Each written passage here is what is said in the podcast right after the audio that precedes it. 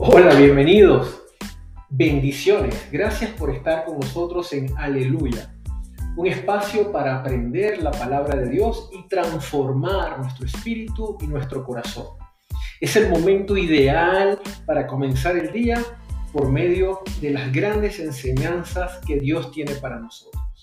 Así que, sin más que esperar, bienvenidos a Aleluya.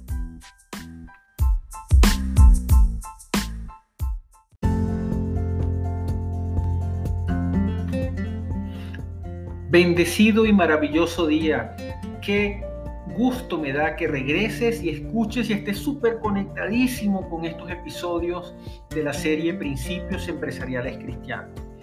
El episodio de hoy trata del principio del crecimiento y podemos encontrar en el libro de Primera de Samuel 2.28 el siguiente aprendizaje.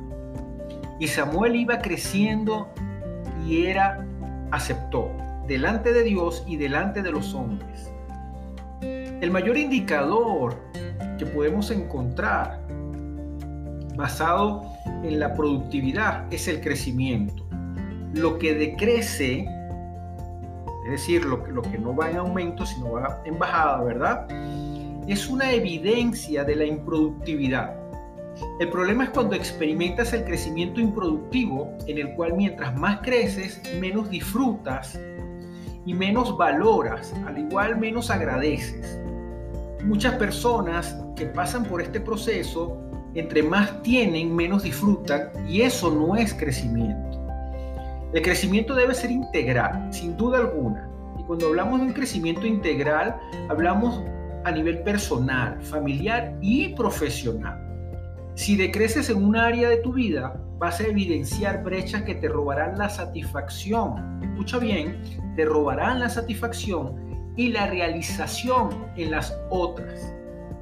Para experimentar el crecimiento integral, todo líder, y pongan atención en lo que les digo, todo líder debe crecer primero para agradar a Dios y como consecuencia proyectará un crecimiento de impacto delante de los hombres.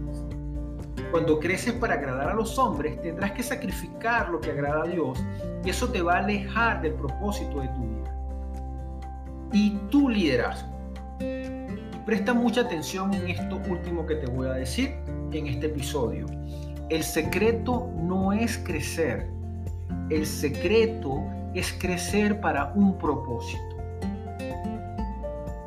Nos vemos y nos escuchamos en nuestro próximo episodio. Dios te bendiga, pura vida.